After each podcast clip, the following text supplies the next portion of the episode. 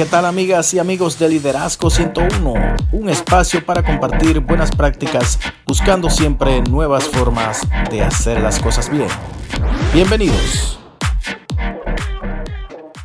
En esta ocasión les voy a hablar de la imagen pública, basado en, bueno, con conceptos que encontré en un libro que se llama El poder de la imagen pública escrito por Víctor Gordoa. Víctor Gordoa es un experto mexicano en imagen pública. Tiene un instituto en donde dan licenciaturas, maestrías, doctorados, diplomados, cursos y talleres sobre imagen pública.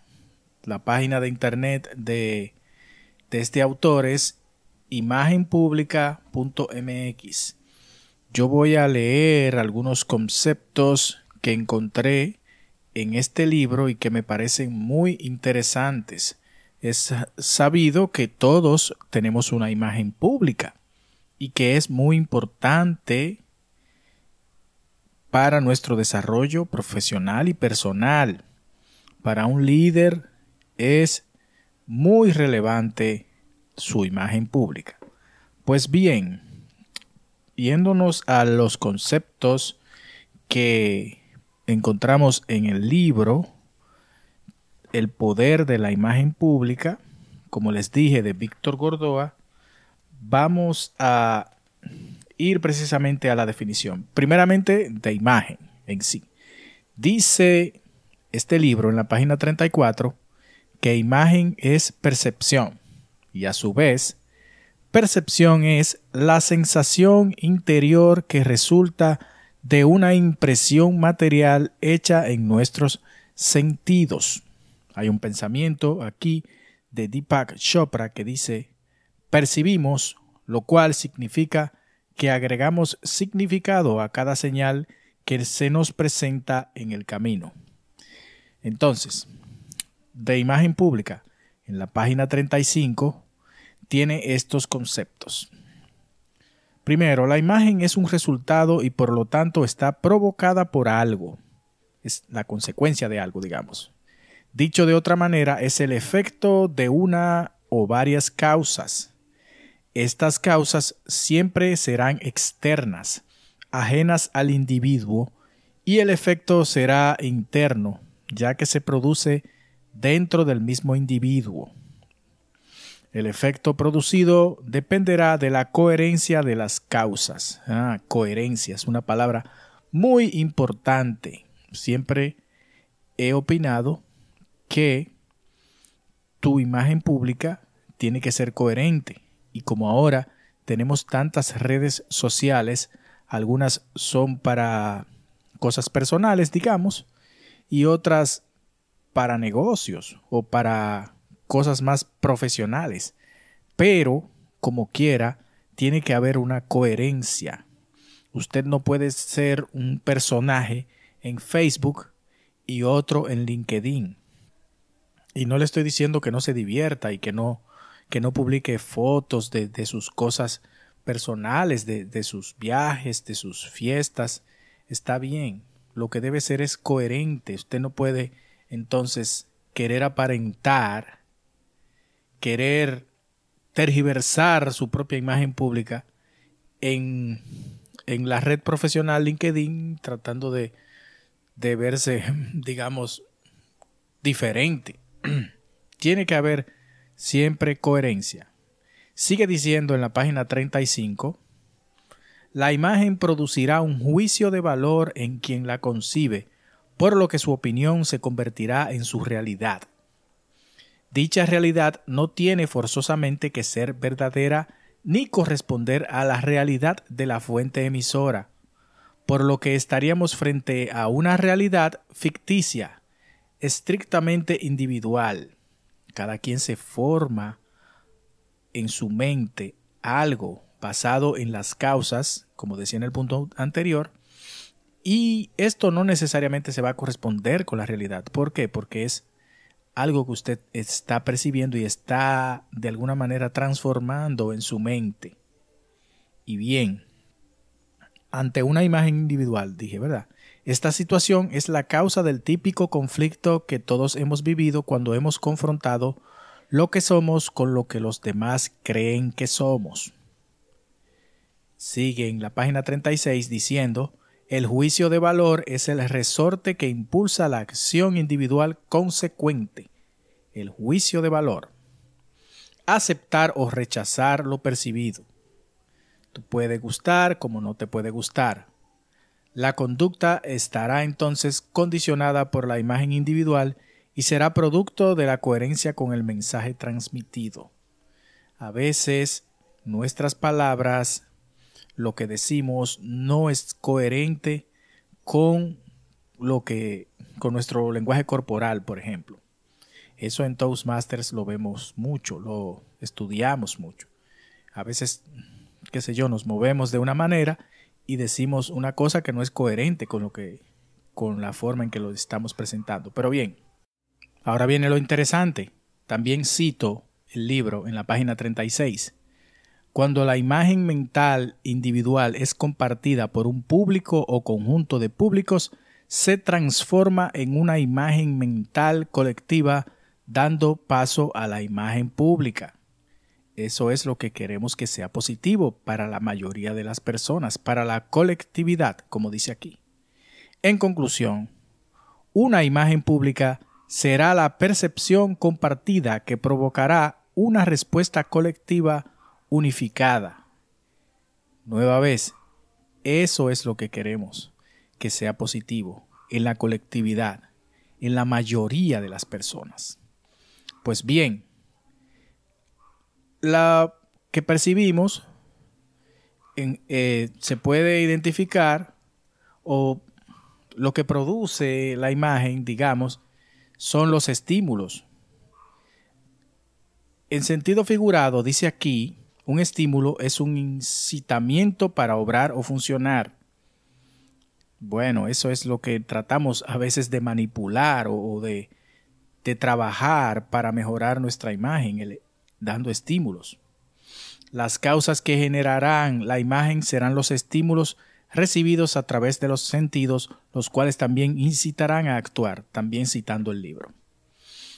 Dice aquí que hay tres grupos generales de estímulos. Están los verbales, los no verbales y los mixtos.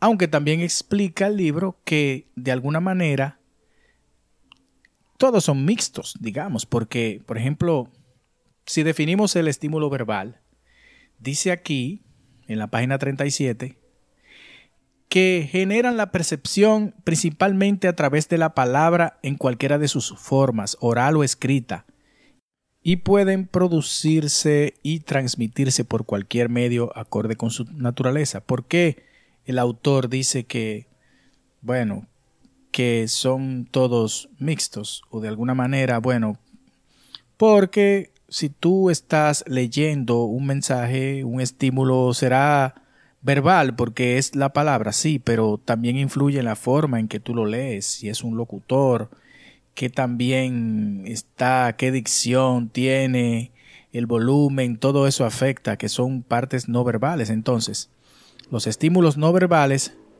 dice aquí que son todos aquellos que generan la percepción principalmente a través de recursos ajenos a la palabra. Bueno, lo que yo acabo de mencionar, o sea, de alguna manera aunque sea verbal, si alguien lo está leyendo, esos estímulos no verbales, o sea, la forma en que la gente lo dice, no sé qué, también se toman en cuenta. Dice aquí que hay estímulos mixtos,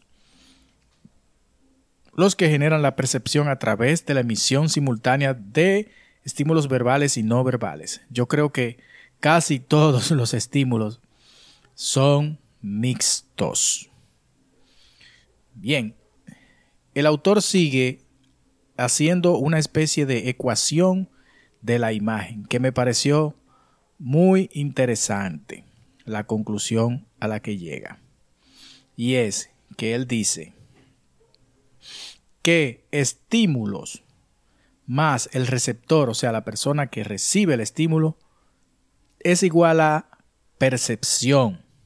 Vimos ya lo que era la percepción. Y que la percepción más cómo funciona su mente o más la mente entonces es igual a imagen.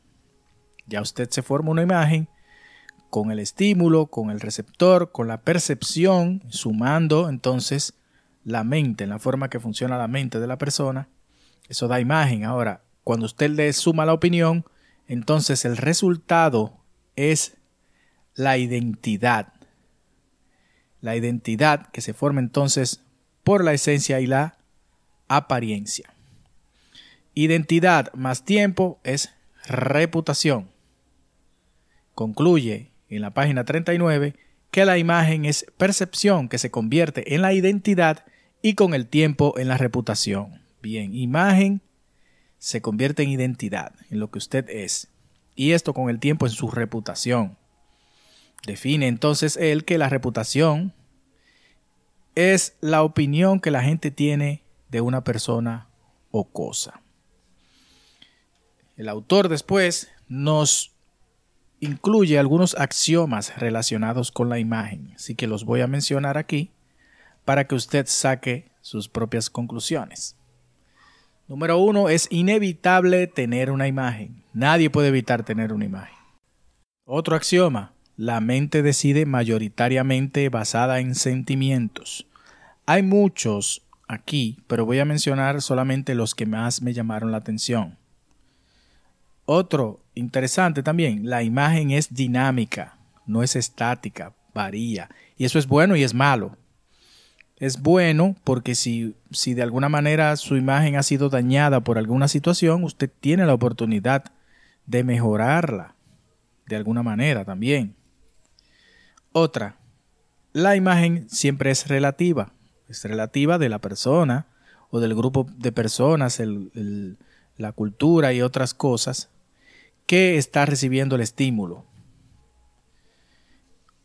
La eficiencia de una imagen irá en relación directa con la coherencia de los estímulos que la causen. La coherencia. Muy importante.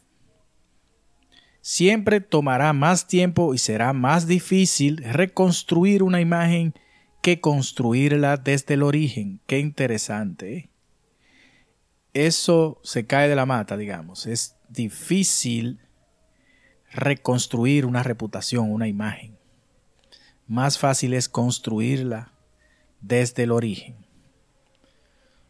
A mayor imagen, mayor o a mejor imagen, mayor poder de influencia. La imagen de la institución, de una institución, permea en sus miembros. Eso es importante para una organización, que de alguna manera la gente adquiera esa influencia de la imagen que tiene esa organización. Pues bien, les invito a siempre fortalecer su imagen pública, ver qué debilidades tiene, hacer su estudio y trabajar para mejorarla, porque la imagen es dinámica. Como les dije al principio, el autor de este libro es Víctor Gordoa y se llama El poder de la imagen pública. Lee les he citado varias partes que me parecieron interesantes, así como he tratado de analizar lo que creo más relevante.